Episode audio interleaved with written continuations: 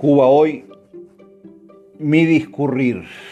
Lo primero, para un uruguayo, es el sagrado derecho a la autodeterminación de los pueblos, principio número uno de la política exterior de los gobiernos democráticos luego de la caída de la dictadura, el respeto a la soberanía de cada nación. Cuba tiene derecho a decidir su destino es un secreto a voces de que hay quienes no solo piden a los gritos la intervención militar de Estados Unidos en los asuntos internos de Cuba, sino que también aspiran a la anexión, a convertirse en una estrella más de la nación poderosa del norte o un Estado libre asociado como Puerto Rico. Principalmente lo exigen muchos cubanos que viven en Estados Unidos y también algunos dentro del archipiélago mayor de las Antillas. No son todos, pero son. Ni anexión ni Estado libre asociado era lo que pretendía José Martí. No fue esa su prédica ni su lucha concreta al fundar el Partido Revolucionario Cubano para la independencia de Cuba y Puerto Rico en el año 1882. Su ensayo Nuestra América del año 1891 es un alegato ético o filosófico. Lo voy a citar de manera ordenada, según entiendo, mejor representa su pensamiento. Cree el aldeano vanidoso que el mundo entero es su aldea. Estos hijos de carpintero que se avergüenzan de que su padre sea carpintero.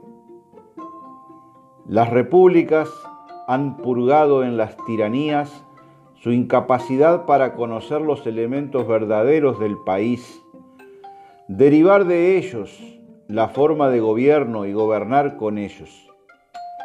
Gobernante en un pueblo nuevo quiere decir creador. Éramos charreteras y togas en países que venían al mundo con la alpargata en los pies y la vincha en la cabeza.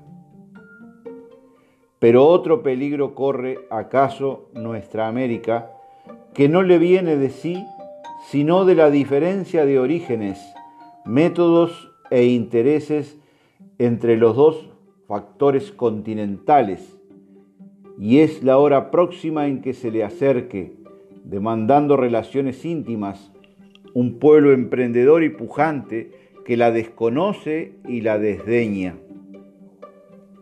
Los pueblos han de tener una picota para quien les asusa a odios inútiles y otra para quien no les dice a tiempo la verdad.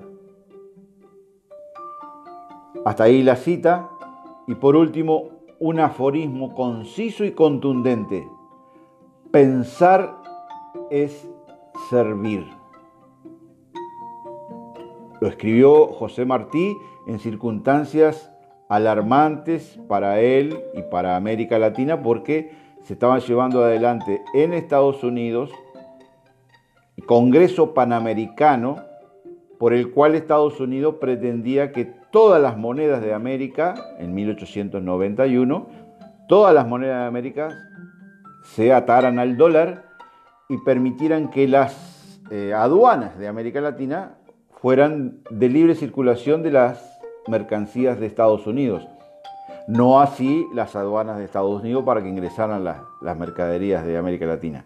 Y a su vez para que los países de América Latina aceptaran eh, mantener bases militares de Estados Unidos en sus territorios. Contra eso se oponía José Martí como cónsul, miren, Qué paradójico, cónsul del Uruguay. En Uruguay tenía amigos que lo habían nombrado como su representante, representante del gobierno uruguayo ante ese evento. Es cierto, muchísima agua ha corrido a lo largo del siglo XX y en particular después de 1959, plena guerra fría entre Estados Unidos y la hoy desaparecida Unión Soviética. Se terminó la Guerra Fría en 1991 al implosionar la Unión de Repúblicas Socialistas Soviéticas. China prevalece en el mercado mundial sobre Estados Unidos. ¿Quién lo iba a decir? Muchísima más agua en estos 21 años del siglo XXI. Generaciones de millennials y Z a borbotones crecientes.